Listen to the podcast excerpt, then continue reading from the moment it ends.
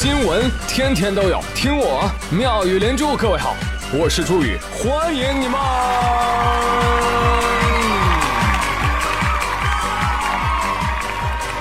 谢谢谢谢谢谢各位的收听啦！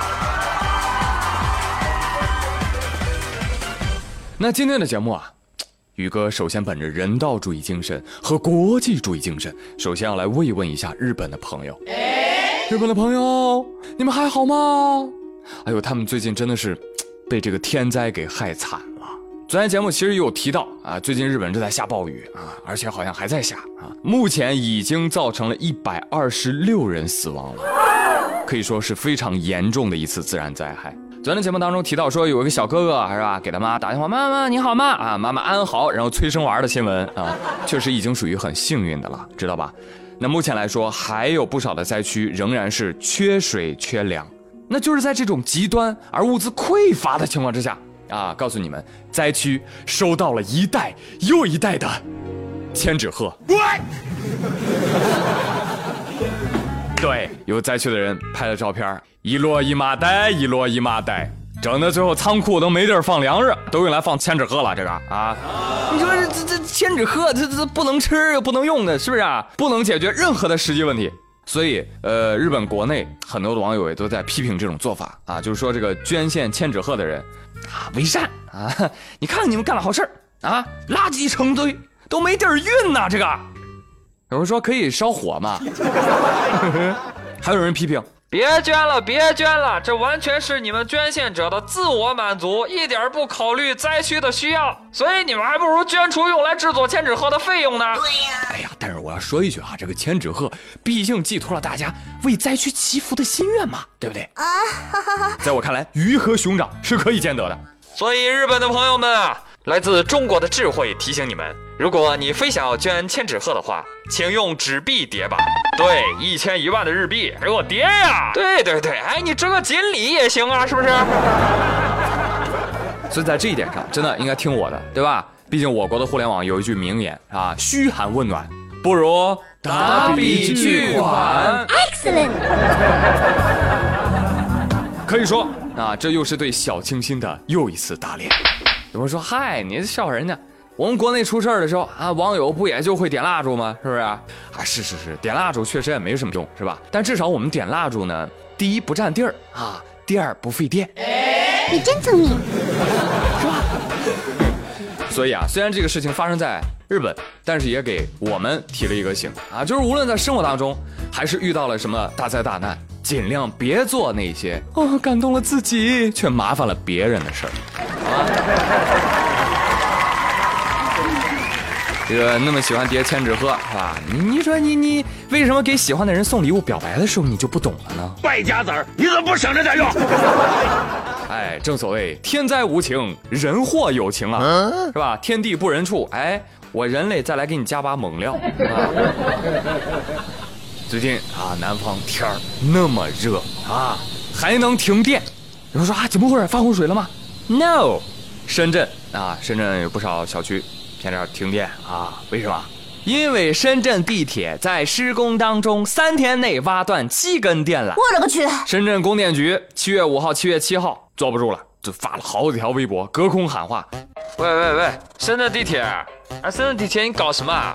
哎，晓不晓得大家的命都是空调给的？哎，你别大热天挖我电缆，可以吧？我说你们施工的时候能不能不要这么野蛮啊？你搞得我们电缆经脉全断了，你知道吧？哎，说你呢，没听见？哎，你还挖？哎，又挖？啊，一挖就挖三条啊！你这个真厉害哦，你。就这样啊，深圳市供电局的微博狂轰滥炸，深圳地铁集团也通过微博赶紧致歉。哎呀，对不起，对不起了，下次我们一定注意啊。结果一周还没过呢，深圳地铁施工单位又把布吉的供水主管道给挖爆了。你是不是傻？十号，深圳市布吉供水有限公司推送紧急停水公告。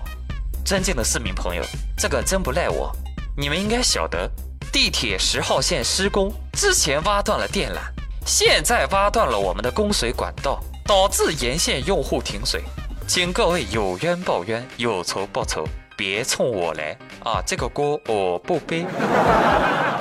哎哎哎，深圳地铁，哎，我说，哎，就就这种施工水平，哎，是怎么成功承包到你们地铁施工项目的？对呀，啊，啥家庭啊，到处乱挖呀，家里有矿啊。施工队表示，猜猜我今天又挖断了什么？我呸！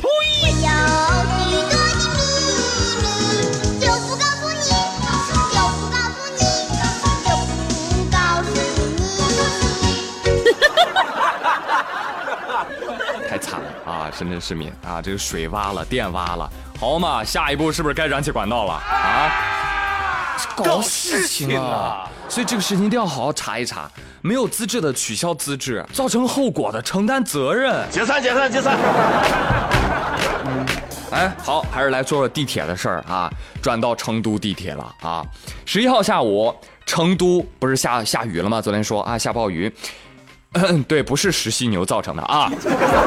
这个地铁二号线出现了暖心一幕，啊，就这个老奶奶这个鞋子啊被雨淋湿了，湿透的了啊。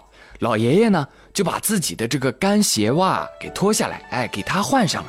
然后呢自己啊就换上了老奶奶已经湿透的女士布鞋啊。哎呦，地铁好多人啊啊！老爷爷根本就不在乎别人的眼光。换完之后，老奶奶把头依偎在老爷爷的肩上，两人十指紧扣，直到下车还紧紧的牵着。三二一，爱就像蓝天白云。嗯，不对，唱串了。让我们一起学狗叫，一起哇哇哇哇哇。这个故事告诉我们，只要不找女朋友。以后你就可以开开心心的穿着自己的干鞋、干袜子了耶！好了好了啊，还是听原版的好听啊！我们一起学猫叫，一起喵喵喵喵喵。哎，这歌是唱谁的呢？三狮军团英格兰。对他们又被揍成喵了啊！你说这个找谁说理去啊？是吧？昨天我们知道啊，这个克罗地亚是干掉了英格兰。但是谁又知道呢？当央视直播结束之后，场上竟然发生了这样的事情！哎呦，真是太羞了，我说不出口。说这个克罗地亚历史上首次打入世界杯决赛，赛后呢，特别兴奋的拉基蒂奇就把全身的装备都送给了现场的球迷啊，说是装备，其实就是球衣嘛。来上衣，你喜欢？来给你什么？要我裤子？啊，行行行，裤子给你。什么还要？哎呦，我这内衬你都要？行吧行吧行吧，给你。最后垃圾地奇就剩一条内裤了。哇，场面一度十分的哲学。听说裸奔有助于思考啊！真的，在之前呢，朋友们，我只听说过就是输的只剩一条裤衩了啊！我没想到啊，这赢也能赢的只剩一条裤衩啊。那。小哥哥万人瞩目，五秒脱衣，了解一下。很多网友都表示：“哎呀，这只是踢个半决赛，这家伙要是总决赛赢了法国队，是不是内裤也要送出去了呢？”Excellent。是啊，毕竟在公共场合嘛。张丽丽和刘小苗都觉得此举极为不妥，他俩异口同声啊：“裁判，裁判，我觉得这是色诱啊，得红牌罚下。对，罚下来，罚下来，让他到更衣室来找我。”好了，朋友们，今天的妙兰珠到这里就到这里吧。我是朱宇，谢谢收听，拜拜。